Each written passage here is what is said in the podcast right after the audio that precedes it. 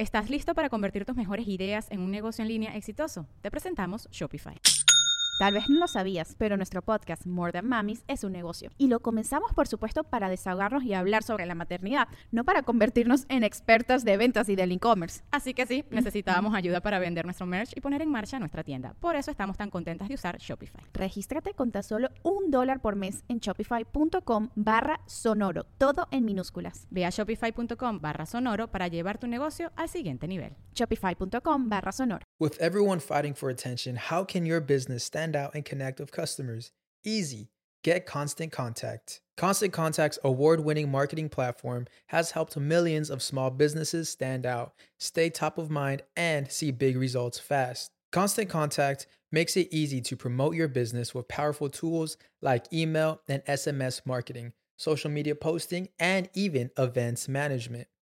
With Constant Contact, you'll reach new audiences grow your customer list, and communicate more effectively to sell more, raise more, and fast track growth. Don't know much about marketing? No sweat.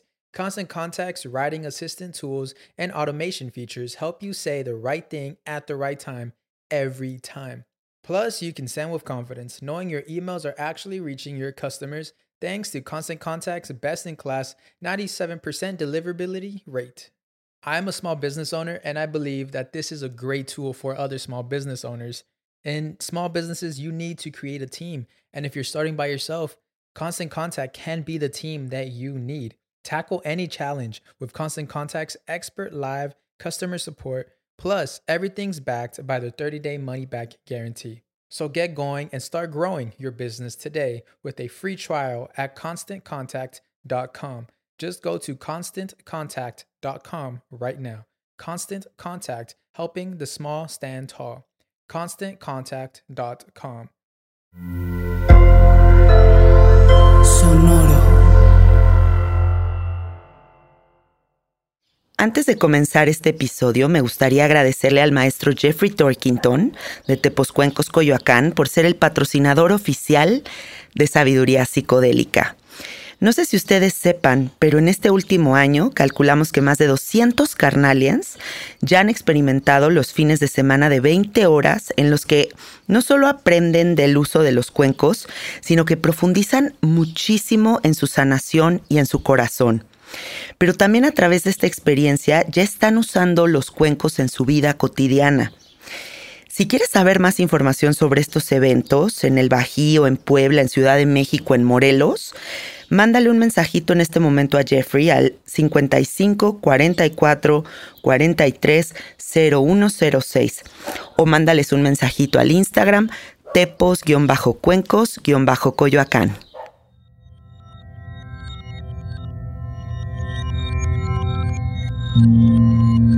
Estás escuchando Sabiduría Psicodélica por Janina Tomasini. Hola, hola amiguitos, ¿cómo están? Bienvenidos a Sabiduría Psicodélica. Ya atravesamos el portal intergaláctico del tiempo y nos encontramos en el 2023, año que yo recibo con el corazón completamente abierto llena de ganas, llena de fuerza de voluntad, de determinación. Y siento que este año viene como muy recoger los frutos de todo el trabajo personal que hemos venido haciendo. Así que deseo que te sientas igual. Deseo que aproveches esta ola luminosa que nos da la sensación del tiempo, ¿no? Como que siempre un nuevo año es como una nueva página y escribas las cosas más bonitas y pintes las cosas más bonitas en este nuevo lienzo para que este año sea de mucho florecimiento y de muchas cosas muy hermosas que te mereces porque sí, porque eres un humano hermoso, luminoso y lleno de cosas maravillosas que el universo te regala. Y bueno, yo me encuentro aquí en mi casa Estoy en mi cuarto nuevamente grabando. Creo que ya me gustó esto de grabar en mi cama. En la mañana grabé un podcast para ustedes, pero no me gustó cómo quedó, así que quedará en el olvido. Eh, creo que es de los pocos monólogos que he grabado y dicho, no va a salir. Eh, por acá en la Ciudad de México está muy frío. En la mañana hay un caminito aquí en el jardín de mi casa que amaneció congelado. Amaneció así como con hielito encima. Así que, pues bueno, con muchas chamarritas y con doble calcetín, así es como andamos aquí pegados al bosque. Eh, hoy quiero utilizar este episodio para contarles mis aventuras en este último viaje asiático que hice con mi marido porque yo sé que a los escuchas de sabiduría psicodélica les encanta que les cuente mis trips.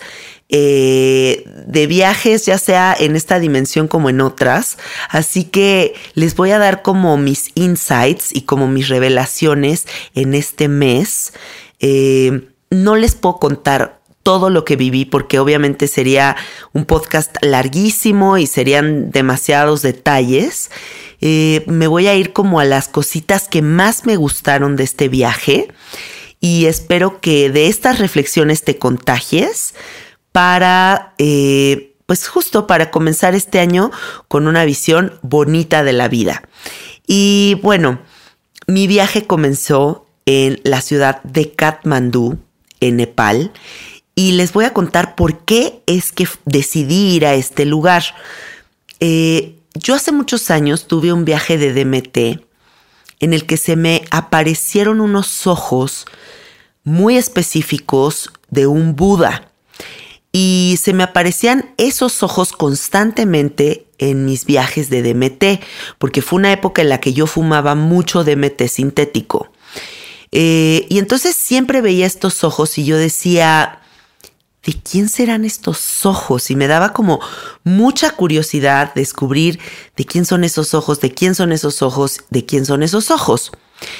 Y después en un viaje de sapo se me apareció un Buda azul, muy compasivo, muy amoroso, en el que yo en este viaje entendía que en, a ese lugar es al que yo me voy a ir cuando me muera.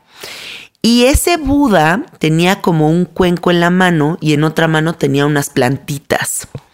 Y bueno, estos dos viajes tuve, ¿no? Como los ojos de Buda como una constante, como unos ojos muy específicos y en otro viaje un Buda azul que me daba mucha paz y me hacía sentir en casa. Después de mucho tiempo, me voy de viaje con Alexis de Anda, mi hermano y mi amiga Valeria a Madrid y entramos a una tienda de diseño muy bonita, como de diseñadores gráficos y como de cositas así muy diseñosas. Y nos encontramos una postal que tenía los ojos específicos de este Buda del que les estoy hablando que se aparecía en mis viajes. Y entonces yo le pregunto a la señorita de la tienda, oiga señorita, ¿qué son estos ojos? ¿Usted sabe? Y me dice, no, ni idea. Y entonces yo leo atrás de la postal y decía The Eyes of Buddha. Y lo googleo inmediatamente y me doy cuenta de que estos ojos son unos ojos que están en múltiples templos en Nepal y que son como los ojos de Buda que todo lo ve y que todo lo protege.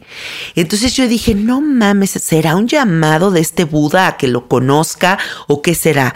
Entonces desde ese momento yo dije, algún día tengo que ir a Nepal y algún día tengo que conocer ese famosísimo templo de los ojos de Buda que se me han aparecido en mis viajes. Y por fin, después de muchos años de desearlo con todo mi corazón, logramos ir a Katmandú. Y llegamos a Katmandú y fuimos directamente a los dos días de estar ahí a esta estupa que es una de las estupas más grandes del mundo en donde descansan los restos de Siddhartha Gautama o diagonal Buda, ¿no? Uno de los Budas más famosos que existen eh, por sus enseñanzas y porque, bueno, fue el precursor del budismo. Entonces ahí descansan sus restos y todas sus reliquias. Es una estupa muy poderosa, muy sagrada, y nosotros decidimos ir a hacer un despacho andino, un rezo muy hermoso que viene de Perú, eh, y hacer un rezo para pedir por todos nuestros amigos, pedir por nosotros, agradecer. Y yo fui a, pedir dos cosas fundamentales. Fui a pedir mucha fuerza de voluntad y para lograr una disciplina muy profunda este año. Y dos, un derroche de creatividad. Esas son las dos cosas que yo pedí eh, en esta estupa y pedí por todos mis amigos. Entonces yo llegué temerosa a esta estupa de hacer este ritual eh, peruano, andino, en una estupa budista, en donde está lleno de monjes, lleno de gente que profesa esa religión. Y yo dije, no vaya a ser que piensen, bueno, y esta mujer ¿qué carajo se está haciendo aquí? ¿Qué se está inventando en nuestro templo? ¿Saben? O sea, como que yo tenía un poquito de miedo de sacar ahí mis papeles de China y las flores y las velas y los papeles y los inciensos y todo lo que llevábamos para hacer este rezo. Porque yo me llevé una maleta de cosas para hacer este rezo ahí. Y resulta que me pongo en una orillita de la estupa y se acerca un monje muy hermoso y muy lindo hacia mí y me dice, ¿qué estás haciendo? Y le cuento, ¿no? Le digo, mira, es que yo tengo una conexión muy profunda con estos ojos y vengo a hacer un rezo. Eh, y bueno, no los quiero molestar y yo por eso estoy en esta orillita. Y el monje muy amoroso me dice, no, al contrario, para nosotros es muy importante tu rezo y te queremos ayudar. Vente aquí en medio, justo en medio donde está todo el mundo rezando. Ponte aquí en medio, abajo de la campana sagrada y nosotros te vamos a ayudar. Y entonces se suman varios monjes al rezo, empiezan a rezar mantras alrededor de mí, la gente que estaba ahí rezando, la gente de Nepal empieza a ayudarnos, empiezan a sumarse, empiezan a echar polvo de sándalo, otras personas flores. Yo sigo con mi rezo y le digo a este monje, yo necesito quemar este rezo aquí, porque necesito que el humo suba a la estupa. Eh, y de esta manera voy a sentir que concreté todo este peregrinaje, ¿no? Esta necesidad que tengo de hacer este rezo en este lugar que se me ha parecido por tantas, en tantas ocasiones en mis viajes. Y el monje muy amablemente va y consigue un bote, trae un fuego y logramos quemar este rezo que se elevó hasta la punta de la estupa. Y, y algo muy hermoso fue que cuando prendimos este fuego, muchas otras personas continuaron con el fuego. O sea, empezaron a confiar en esto que estábamos haciendo y empezaron a poner sus ofrendas en el fuego, así que el fuego no cesó. Y por las dos, dos horas que yo estuve ahí, el fuego siguió y siguió y siguió. Y era para mí muy hermoso ver cómo toda la gente cooperó, confió y me permitió hacer este rezo en este lugar.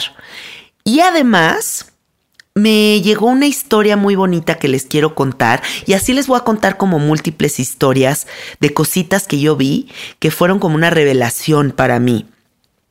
Y una de ellas es que todos los templos en Nepal están activos. ¿Qué quiere decir esto? Que todo el mundo está nutriendo estos espacios sagrados con rezos, con mantras, con ofrendas, con darle vueltas al lugar, con tocar eh, las paredes, con girar las ruedas de rezo. Pero todo el tiempo hay movimiento, no hay un templo abandonado. Eso es algo muy hermoso de ver en Nepal, cómo la fe de la gente mantiene el rezo vivo en estos lugares. Y entonces para mí la reflexión fue eso, ¿De qué manera mantenemos activos nuestros puntos sagrados, nuestros lugares sagrados? Y esos lugares no necesitan ser templos, necesitamos ser nosotros. Nosotros somos templos sagrados que necesitan estar en constante movimiento. Cuando no hay dedicación a lo divino, a lo sagrado, a lo místico, son como aguas que se estancan y así es como yo lo vi si todos estos lugares son tan sagrados y poderosos, es justo por el rezo de la gente. Es justo porque hay movimiento, hay ofrendas, hay disciplina, hay entrega. Y eso justo tenemos que hacer con nosotros, que somos lo más divino y lo más sagrado. Los templos vivientes somos nosotros. Y es por eso que tenemos que entregarnos a hacer esas disciplinas espirituales para poder activar nuestros puntos sagrados, nuestro tercer ojo. Tenemos que seguir el movimiento, mantrear, meditar, hacer yoga, comer chido, hacer ejercicio. Todo eso es alimentar tu templo. Y así como la gente en Nepal todos los días van a que le pongan su cosita roja aquí en medio, en el tercer ojo, así como van y ofrendan flores, así como ponen arroces, así como queman sándalo, así como dan varias vueltas con sus malas, rezando 108 veces el mantra que, que prefieren, etcétera, etcétera. ¿Por qué hacemos todo eso por una deidad? ¿Por qué hacemos todo eso por un templo? Y no hacemos exactamente lo mismo por nosotros. Y esa fue una historia que se me quedó muy grabada.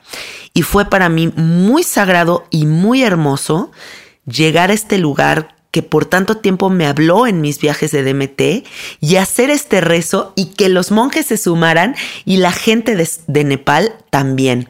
Así que fue un momento muy, muy bonito de mi viaje. Otra historia que les quiero compartir es que cuando tomé el vuelo de Dubái a Katmandú, me tocó subirme al avión y que hubiera una sobrecargo con una mirada tan amorosa, tan profunda, una mujer, yo creo como de unos 60 años, tal vez 55, con el pelo completamente blanco, abrazando su edad, abrazando lo que ella es. Eso es lo que me transmitió. Y le sonreía a toda la gente, era muy amable, como que despedía una buena vibra tremenda. Y entonces Alfredo y yo nos tocó en el último asiento pegado al baño, ¿no? Que es como el asiento en el que no quieres estar. Pero bueno, ahí nos tocó y enfrente de nosotros nos tocó una mujer con un aspecto como punk, como rebelde, como con mucho delineador negro hacia abajo de los ojos y como que llegó como como enojada y como pues sí, como ella despedía lo contrario a esta sobrecargo, ¿no? Era como que estaba enfadada, como que estaba disgusto y se sentó sola en el asiento y como que, ah, eh, como que no encontraba dónde acomodarse hasta que se recargó en la ventana del avión y se quedó dormida. Entonces sirvieron la comida en el avión y resulta que en estas aerolíneas eh, hay personas a las que sí le toca comida en el avión y gente que no, porque pagas como un paquete, ¿no? Y entonces habrá gente que va a recibir comida y gente que no va a recibir comida. Y eh, nos dan de comer a varias personas en el avión y de repente esta mujer ponqueta se despierta y ve que todas las personas habían comido y ella no. Entonces le llama emputadísima a la sobrecargo luminosa de, las, de la que les hablo y le empieza a reclamar muy furiosa que por qué no le sirvieron su comida y empieza a armar un desmadre en el avión, dice que no es posible. Y la sobrecargo muy amablemente le explica, pues es que yo te vi muy dormida y por eso decidí no molestarte. Y ella, no, pero no es posible, no sé qué. Y entonces otra persona del avión, de los que trabajan en el avión, se acerca y dice, oiga, pero es que usted ni tiene comida. O sea, ya estoy checando su número de asiento y usted ni siquiera pagó la comida. Y entonces, la sobrecargo que pudo haberse enfadado porque la mujer esta estaba haciendo un escándalo en el avión y le estaba haciendo quedar como una pendeja, ¿no? Porque pues como que la menospreció y le manoteó y, y cualquier otra persona como que hubiera puesto primero su orgullo. Esta mujer, muy amablemente, volteó y le dijo, yo sé que tú estás sola en el avión igual que tú y eres una mujer y ya no te enojes, yo ahorita te voy a ayudar. Y entonces la sobrecargo fue a la parte de atrás y le dijo, tenemos comida de más, no se tiene que enterar la, la aerolínea. Y decidió regalarle un plato de comida a esta mujer. Ese acto para mí fue algo muy hermoso porque todo el tiempo en la vida podemos decidir tomarnos personales las cosas o sobrepasarlo y ser una bella persona y decir, no importa que esta mujer me esté gritando y no importa que esté emputada, porque no es personal, muy probablemente esté emputada por otras cosas que le están sucediendo en la vida. O es la primera vez que se sube a un avión y quería su comida, o viene hambrienta, o vete tú a saber qué está pasando en la vida de la otra persona. Pero esta sobrecargo a mí me dio una lección de amor muy hermosa, porque ayudó a otra mujer y no se tomó personal los gritos de la ponqueta del avión. Así que yo les comparto esta historia para que ustedes de verdad siempre piensen, cuando alguien te mienta la madre, alguien te ofende, alguien se pone como neurótico, es porque eso es lo que trae dentro y no es personal. Y tú puedes tomar la acción de ayudarlo y al contrario traerle luz y bondad a su día y en ese momento cambiar toda la energía e irte a tu casa sabiendo que fuiste una gran persona. Todo el tiempo en la vida tenemos esas oportunidades. Cada cuando tomas la oportunidad de ser una grandiosa persona en vez de reaccionar a la defensiva. ¿Estás listo para convertir tus mejores ideas en un negocio en línea exitoso? Te presentamos Shopify. Tal vez no lo sabías, pero nuestro podcast More Than Mamis es un negocio y lo empezamos por supuesto para desahogarnos y hablar sobre la maternidad, no para convertirnos en expertas de ventas y del e-commerce. Así que sí, necesitábamos ayuda para vender nuestro merch y poner en marcha nuestra tienda. ¿Y cómo suena con Shopify? Llegó otra venta. Shopify es la plataforma de comercio que está revolucionando millones de negocios en todo el mundo. Ya seas un emprendedor desde tu casa o desde donde sea, Shopify es la única herramienta que necesitas para iniciar, administrar y hacer crecer tu negocio sin dificultades. Con Shopify puedo gestionar pedidos, envíos y pagos desde cualquier lugar, brindándote toda la información y estadísticas de tus ventas al detalle. Regístrate para un periodo de prueba con tan solo un dólar al mes en shopify.com barra sonoro, todo en minúsculas. Ve a shopify.com barra sonoro para llevar tu negocio al siguiente nivel. Shopify.com barra sonoro. Siento que desde que comenzó este viaje fue como un peregrinaje de ir a lugares sagrados y templos muy, muy poderosos y en todos fui pidiendo lo mismo, exceso de fuerza de voluntad y exceso de creatividad, porque creo que de la creatividad surge absolutamente todo. Los grandes proyectos, la satisfacción personal, la abundancia, eh, el estar alineada con todo y decidí comprometerme a no beber alcohol por seis meses para encontrar esa fuerza expansiva. Siento que el alcohol bajita la mano nos resta mucho, ¿saben? O sea, aunque sea como bebedora socia social, siento que una copita, dos copitas, todo eso va cerrando mi tercer ojo. Entonces ahorita para estar como muy expansiva y lograr todo lo que quiero lograr este año, decidí pedir, pero también sacrificar. Y creo que esa es la mejor forma siempre de pedir, ¿no? Como poner algo de sacrificio sobre la mesa. Algo súper locochón que nos pasó a Alfredo y a mí estando ahí en Katmandú es que fuimos a recibir una sesión de cuencos con un hombre muy pro, ¿no? Como un güey muy profesional de los cuencos. Eh, nos hicieron una sesión ahí cerca de un Durban Square, de unos templos muy sagrados. Y estuvo loquísimo porque de verdad entramos como en un trance muy psicodélico, Alfredo y yo.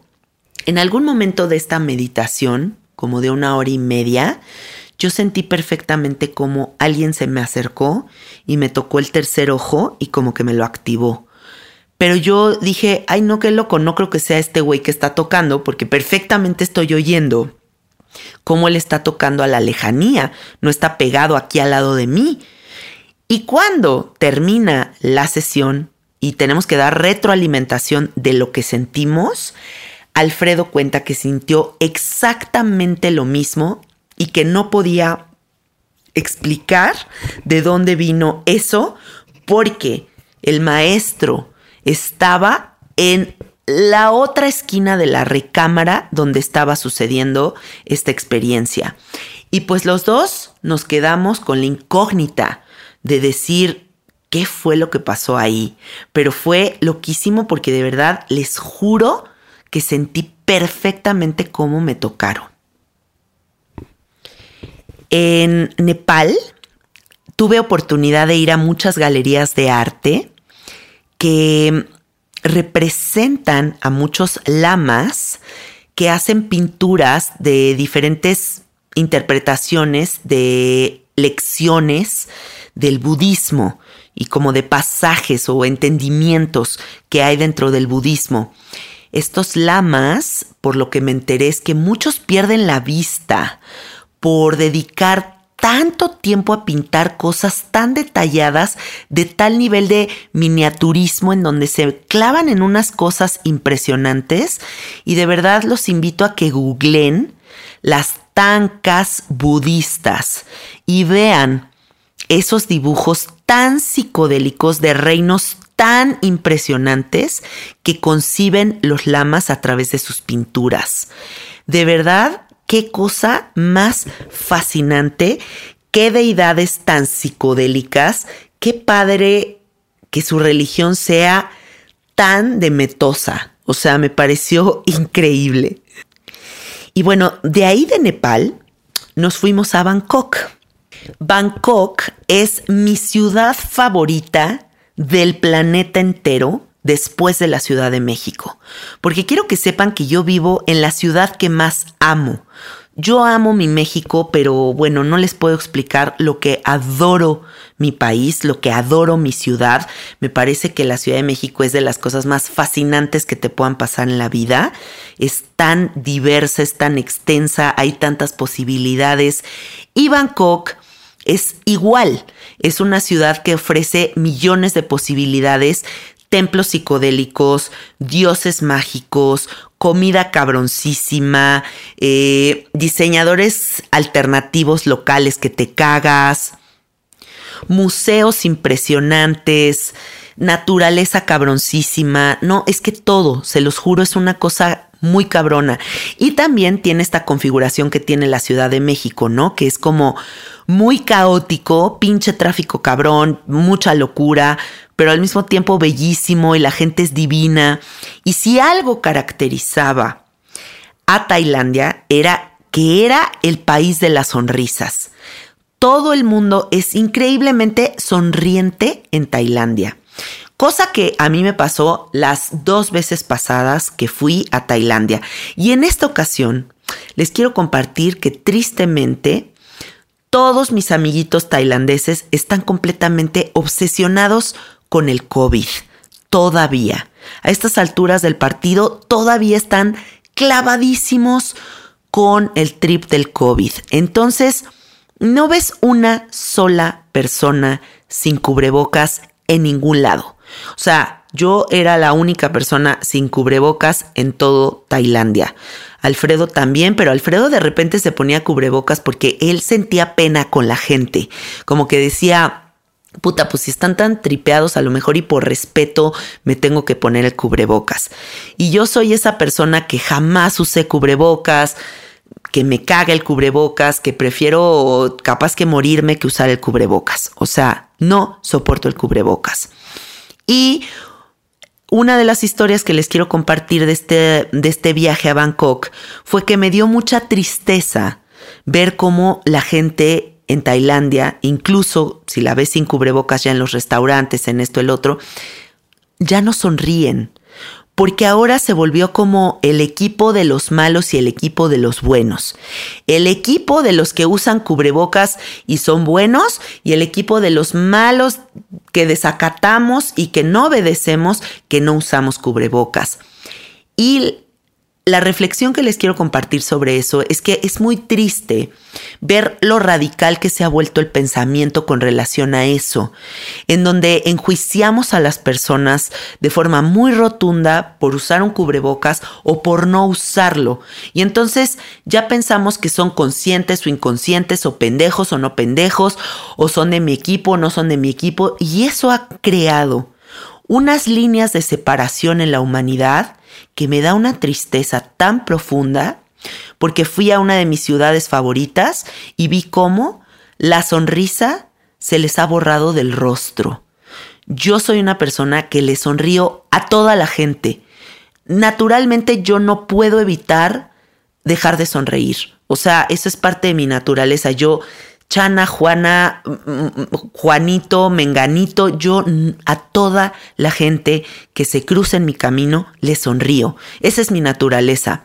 Y siempre espero, con mucha ilusión, una sonrisa de vuelta. Es algo que a mí me, me, fascina, ¿no? Cuando llegas a un país y todo el mundo sonríe, es como, puta, qué delicia. Y aquí en México pasa mucho, la gente aquí es muy sonriente, muy amiguera, muy buen pedo en general. Entonces, pues sí, fue muy triste ver cómo estamos adoptando estos personajes muy rígidos, muy enjuiciadores, en donde ya hay equipos de los buenos y los malos. Y me gustaría invitarte a reflexionar sobre eso. O sea, ¿qué tanto estás adoptando ese papel? ¿Qué tanto pasa en tu familia? ¿no? El tío que te juzga porque vas a reuniones con mucha gente, entonces ya eres mala, eres inconsciente, eres estúpida. Y son etiquetas muy duras de poner en una persona simplemente porque tome la decisión consciente de no usar un cubrebocas. ¿Por qué no aprendemos a respetar tanto a quienes siguen tripeados y lo usan como a los que no queremos usarlo? ¿Y por qué esto ha creado eh, esta separación tan fuerte en los humanos. Ya no sabemos si darnos un beso, ya no sabemos si darnos la mano, ya no sabemos si socializar, ya no sabemos cómo coexistir con la raza a la que pertenecemos. Y pues bueno, a mí eso me dio mucha tristeza y se los comparto. Tuve oportunidad de regresar a mi lugar favorito en Tailandia que es el Palacio Imperial. Es este palacio churrigueresco, barroco de la psicodelia, que yo creo que es uno de mis lugares favoritos de la faz de la tierra. Cualquier persona que vaya a Bangkok, yo le ruego que vaya al Palacio Imperial. Es un lugar donde está todo hecho como de mosaiquitos de colores, con unos como seres guardianes gigantes que parecen como unos reptiles locos psicodélicos, eh, millones de columnas conformadas por millones de tipos de de mosaicos, espejitos que crean como multidimensiones. Y la última vez que fui a este Palacio Imperial fui con Adri, mi mejor amigo, y con Alfredo, y nos dimos un ácido. Y fue puta el viaje sonononononón de los viajes sononones. En Ajo, imagínense ese lugar así. Entonces fue muy psicodélico y en esta ocasión fui completamente en mis cinco sentidos y sin embargo sentí que otra vez reconecté con esa psicodelia porque hay un templo dentro del Palacio Imperial donde hay un Buda un Buda de jade, un Buda verde chiquito. Y les juro que la organización de ese templo, de ese altar, es lo más DMT que he visto en toda mi vida. Y ahí corroboras y compruebas, o sea, cómo te explicas, que en viajes de DMT vayas a esas dimensiones y aquí en estas realidades estén plasmadas desde hace tantos años, ¿no? Este lugar debe de tener 100 años o no sé, o sea, muchos años. Entonces, toda esa banda yo creo que sí fumaba DMT y nada más que no lo cuenta la historia porque no es posible que se traigan a esta realidad los reinos que visitamos cuando entramos en psicodelia. Algo que a mí me gusta muchísimo de los budas tailandeses y de todos estos como deidades es que de la cabeza le sale una flamita que se estira como hacia el cielo y eso es la iluminación. Y les juro que googleenlo porque se ve súper de meté. súper viaje de todas estas, ya saben, psicodélicos locochones. Y me encantan, me encantan porque de verdad se me hace que Tailandia es el reino de la psicodelia. Es un lugar increíblemente psicodélico. Y una de las cosas más épicas que me pasaron en este viaje, se los voy a compartir, es, fuimos a un centro comercial, Alfredo y yo, un centro comercial que nos gusta mucho porque tiene muchos diseñadores locales, locochones. Eh, Tailandia es un país muy económico, es muy barato comer, el transporte, comprar cositas. O sea, es un destino que yo les recomiendo mucho si no quieren gastar mucho dinero. Realmente lo caro es el vuelo hasta allá, pero ya estando allá es muy económico a comparación de cuando vas a Europa o estos países que de verdad dices, no mames que acabo de pagar 250 pesos por una chela, ¿no? Tailandia no es así.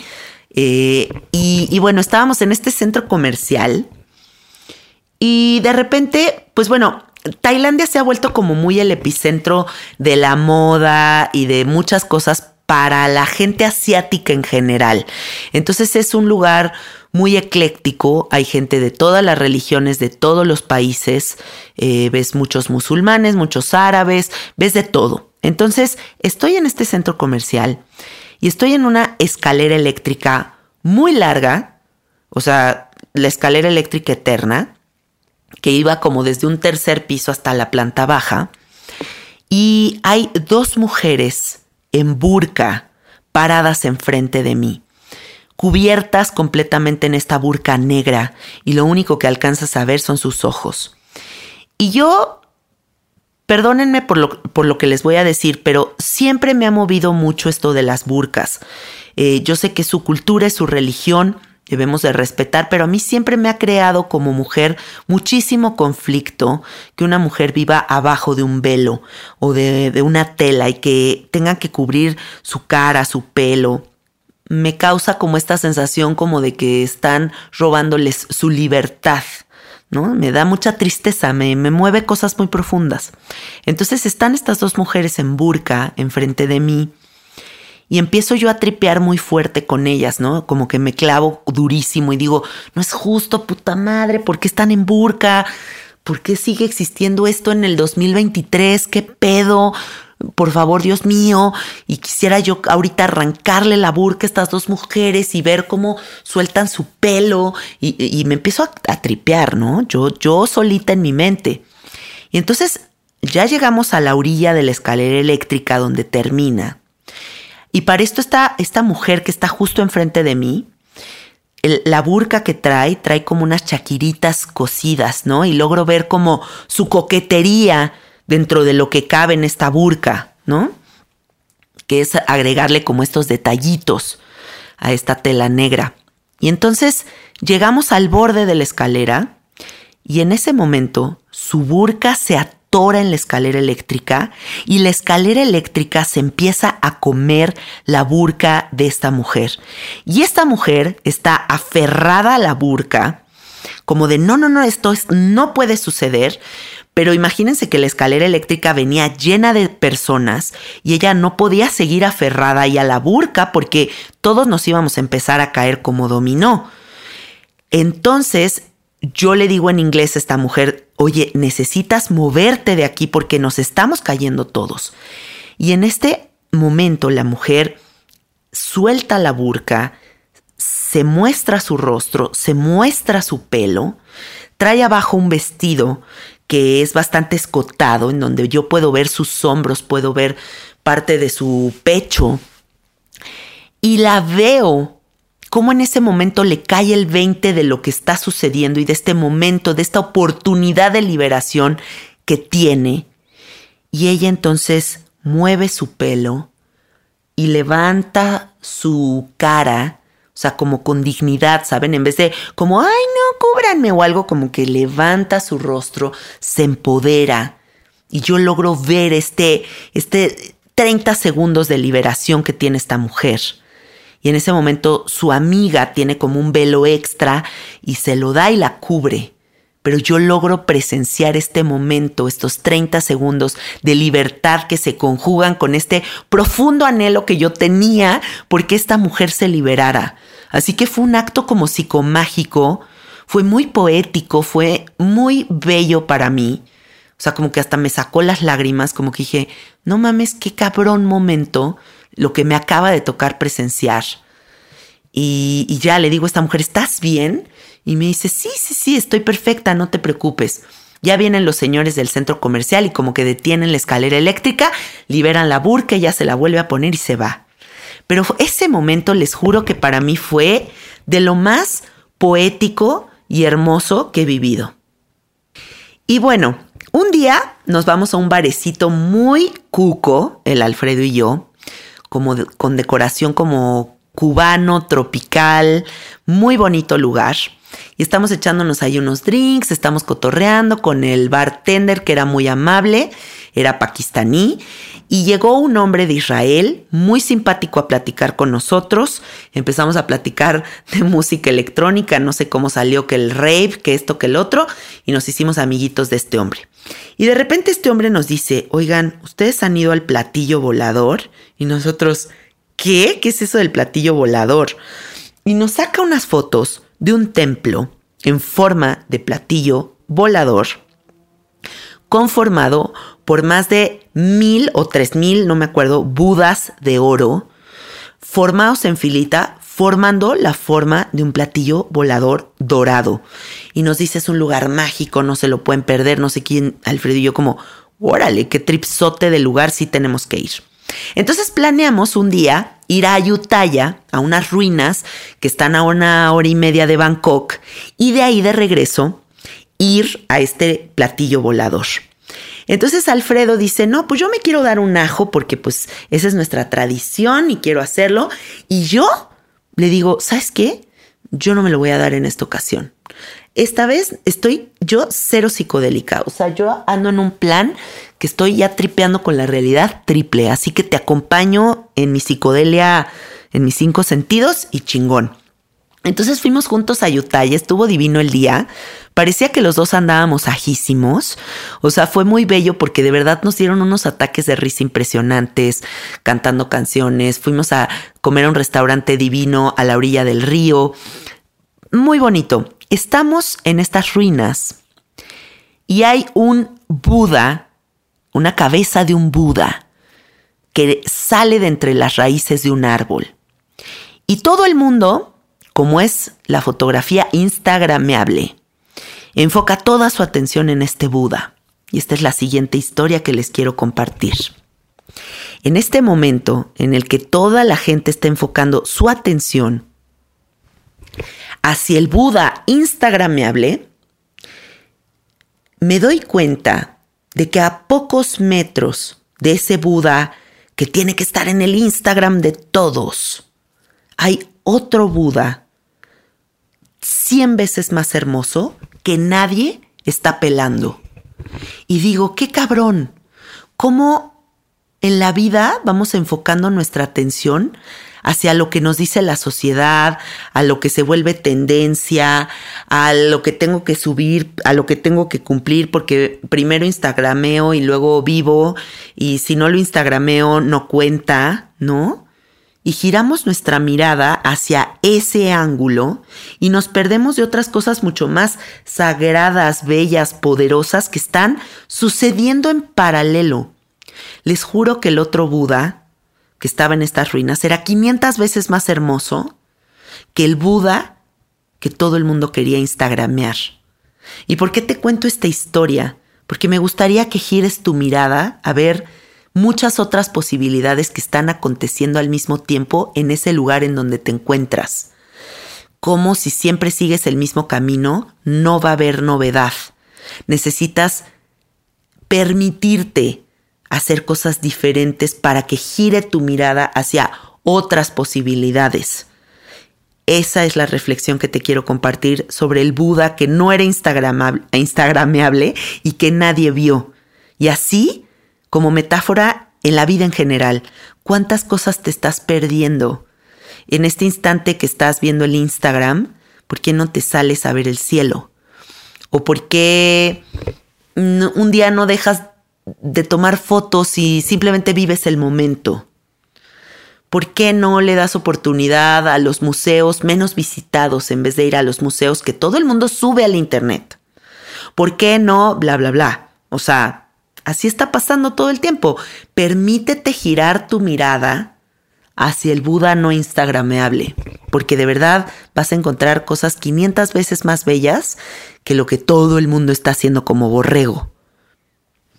Y bueno, de estas ruinas fuimos al famosísimo templo del platillo volador, que resulta que es un lugar que reúne cuatro estadios aztecas de personas meditando al mismo tiempo.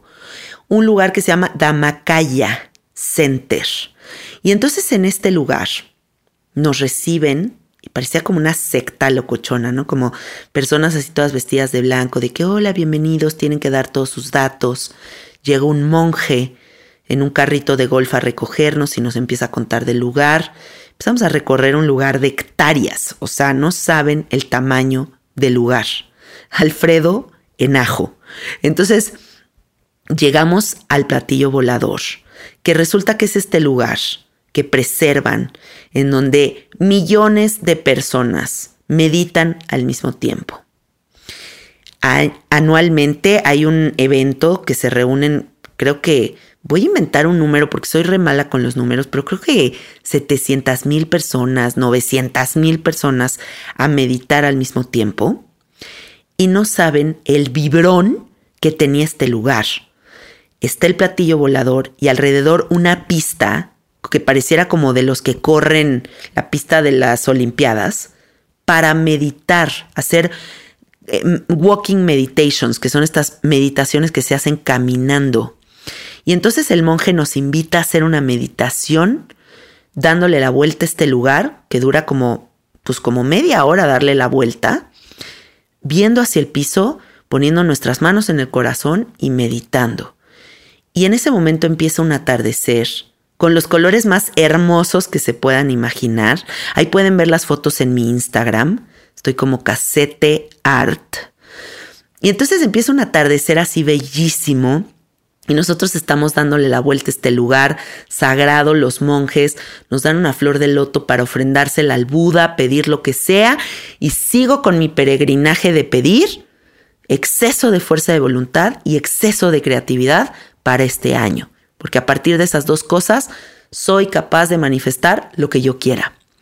Y fue muy bello estar juntos, Alfredo y yo, en este lugar tan sagrado, tan tan diferente, ¿no? A todo lo que uno visita habitualmente, con este atardecer tan maravilloso, con este monje tan amable con nosotros, y de ahí nos fuimos de regreso a la ciudad. Y de Bangkok nos fuimos a Hanoi, en Vietnam.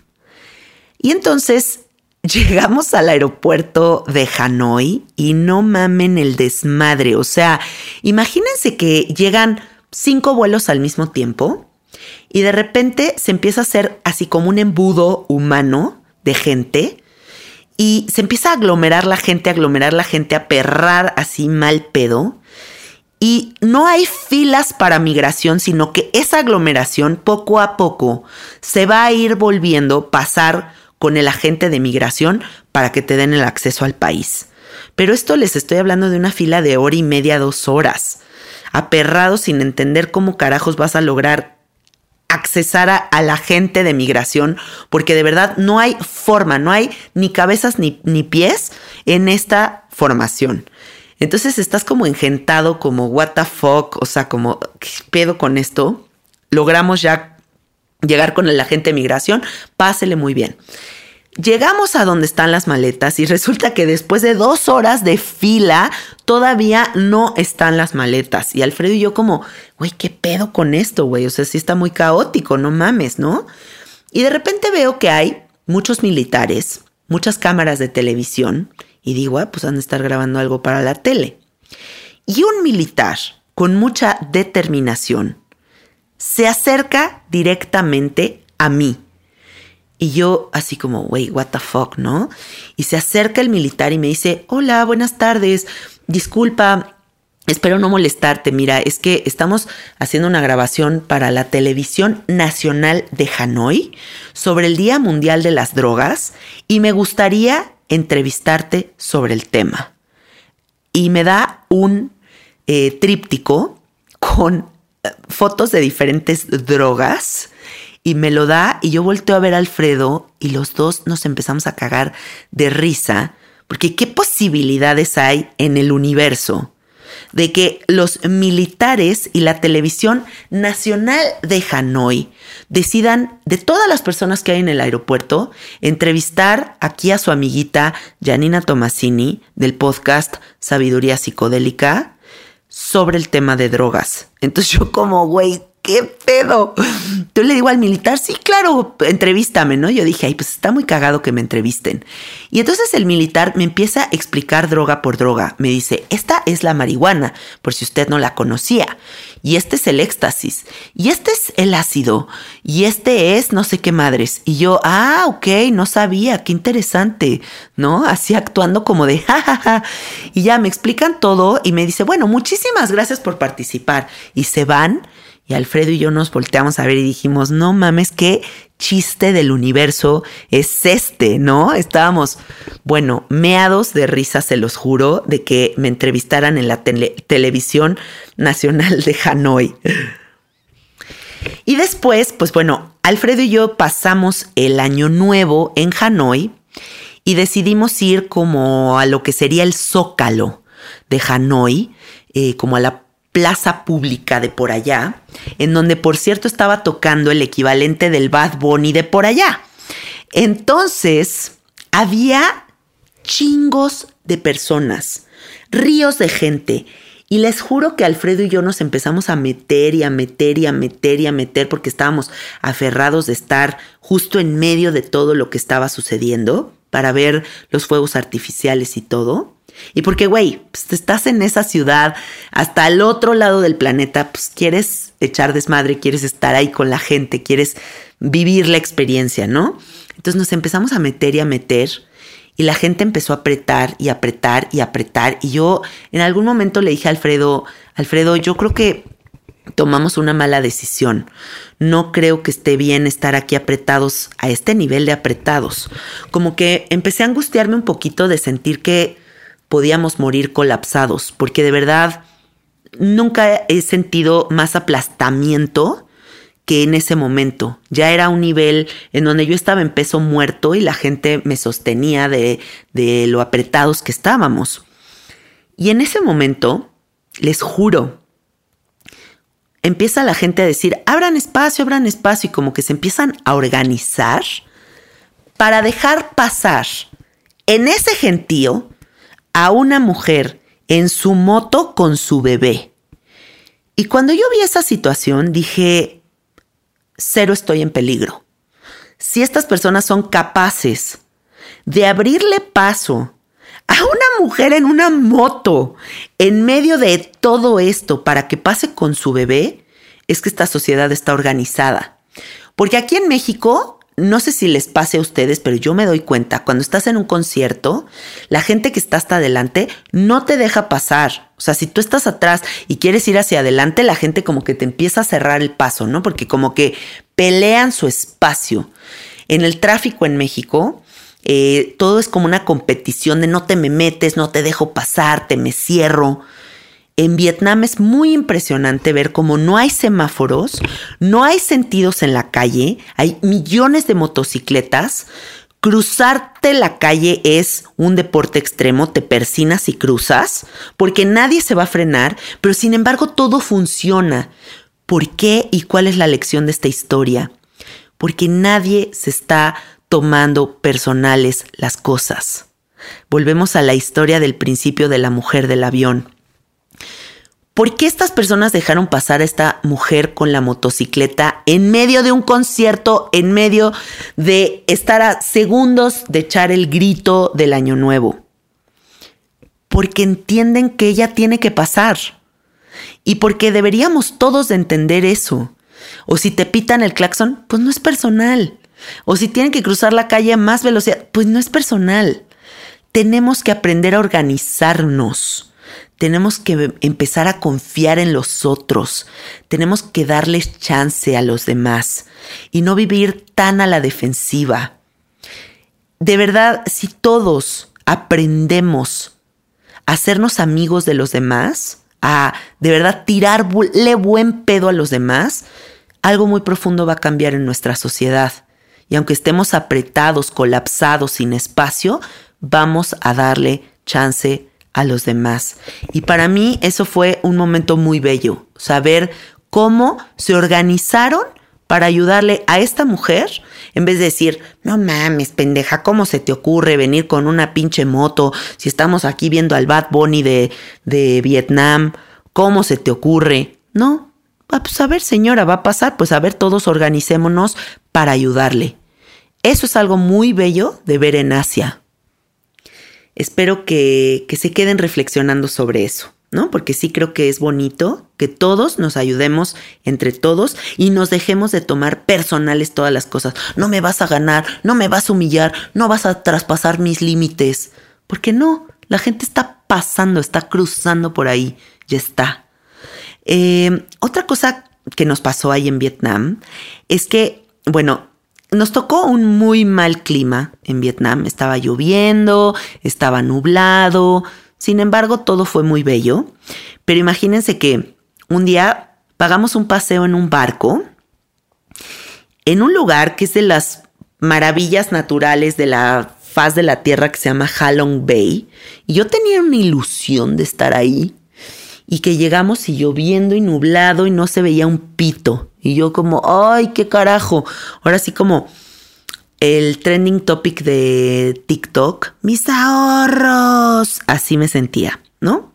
Y pues podía resultar como un poquito bajón, como no ver el lugar, que estás hasta casa del carajo que querías ver como lo querías ver. Y también nos pasó en otro lugar, en Nepal, que íbamos a ver los Himalayas y nunca se vieron los Himalayas porque había mucha bruma y no se veían los Himalayas. Y la lección para mí es que una cosa es tus expectativas y otra cosa es la realidad. Y en ti está todo el tiempo saber pasártela bien, porque el que tú te diviertas y el que tú seas feliz es tu propia responsabilidad. Si quieres agüitarte y bajonearte, y puta madre, porque está nublado? ¿Y por qué no estoy viendo los Himalayas y mis ahorros? Y pues ahí te vas a quedar y vas a restarle y vas a quitarle la oportunidad a una experiencia de llenarte al, ser, al 100%. Porque las expectativas es que siempre tu imaginación formule escenarios que si en la realidad no se cumplen, puta madre. ¿No? Y entonces a lo que te invito con esta historia es a que dejes las expectativas a un lado y siempre que viajes encuentres lo fascinante en lo que sea que está sucediendo. Nosotros entonces lo que hicimos fue hacernos de amigos en el barco y pedimos permiso en el barco y empezamos a hacer karaoke con YouTube, con un celular que teníamos y hicimos cantar a todo el barco y nos emborrachamos y nos cagamos de risa con unos ingleses, con unas holandesas que estaban ahí. Yo canté una canción de Bad Bunny para toda la gente del barco, que por cierto ni me la sabía, ni la sabía cantar bien. Y yo de que, mucha novia, una, una mañana otra, na, na, na, Y güey, todos meados de la risa. Y pues valió madre el clima y supimos divertirnos. Y eso todo el tiempo lo puedes hacer si estás aburrido, si estás a, disgusto, sácate de ese lugar porque tú eres el único que te puede sacar de ahí. Si el lugar no está cumpliendo con tus expectativas, si el barco no era lo que tú creías, vale madre, güey. Diviértete y disfruta porque solo hay una oportunidad de vivir y todo el tiempo está corriendo ese relojito de aprovechar, ¿ok? Y bueno, ya para cerrar estas pachoaventuras de Yanina Tomasini, estas historias que les comparto con muchísimo amor de mi viaje. Em, pues lo más bello de todo esto, lo más bello de todo este viaje, fue poder estar con mi marido un mes completo, solos, en amor absoluto, en respeto absoluto, en armonía absoluta, sin prisa, a nuestros tiempos, en una convivencia sagrada. ¿Y por qué te cuento esto? Porque tú también te mereces eso. Porque tú también debes de buscar esa armonía en tu relación de pareja.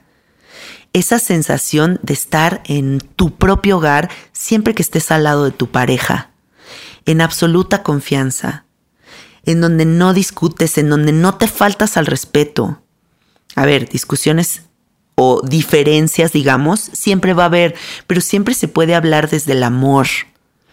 ¿Por qué? Porque eso es mantener la llama de lo sagrado, cosa que todos los humanos debemos de buscar.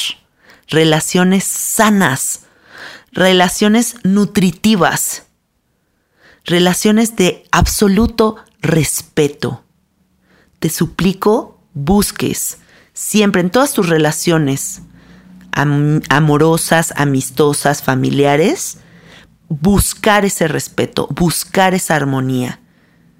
Porque cuando tú respetas a tu pareja, te respetas a ti y gozas de la vida. Y crecen juntos y comparten visiones. Y todo se vuelve belleza. Y eso es algo que yo digo, wow, ahorita que estoy a punto de cumplir 10 años de casada, wow estar un mes con mi güey y que todo haya sido hermoso. Gracias mi amor por este viaje tan divino, de verdad. Y muchas gracias a todos ustedes por escuchar mis ridiculeces, mis reflexiones clavadas. Espero que les hayan gustado. Les mando millones de besos, millones de abrazos. Les doy algunos anuncios. Quedan algunos lugares para los retiros que tenemos de revelación cósmica del próximo año. Entren ya sea a mi Instagram Casete Art, C A S E T E A R T o al Instagram de nuestro estudio que es Soy Gratitud Estudio y entérense ahí de nuestros productos, de nuestros retiros, de cómo es que se pueden inscribir y participar de estos eventos tan hermosos. Se viene la primer ceremonia del año, la vamos a anunciar en el grupo privado de Facebook Sabiduría Psicodélica Fans. Entren ahí y entérense. Les mando miles de besos, miles de abrazos. Suscríbanse al podcast. Muchas gracias por escuchar. Nos escuchamos la próxima semana. Adiós.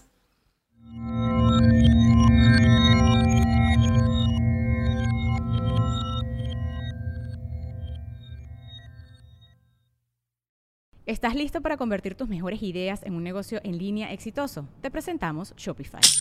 Tal vez no lo sabías, pero nuestro podcast More Than Mamis es un negocio y lo empezamos por supuesto para desahogarnos y hablar sobre la maternidad, no para convertirnos en expertas de ventas y del e-commerce. Así que sí, necesitábamos ayuda para vender nuestro merch y poner en marcha nuestra tienda. ¿Y cómo suena con Shopify?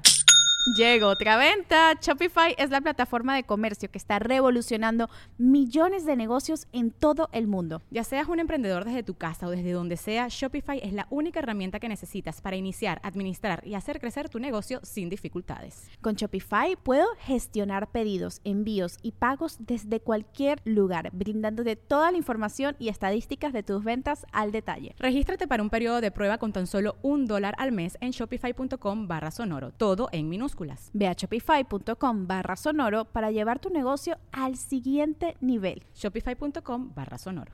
Judy was boring. Hello. Then Judy discovered chumbacasino.com. It's my little escape. Now Judy's the life of the party. Oh, baby, Mama's bringing home the bacon. Whoa. Take it easy, Judy. The Chumba life is for everybody. So go to ChumbaCasino.com and play over 100 casino style games. Join today and play for free for your chance to redeem some serious prizes. Ch-ch-chumba. ChumbaCasino.com. No purchase necessary. Void where prohibited by law. 18 plus terms and conditions apply. See website for details.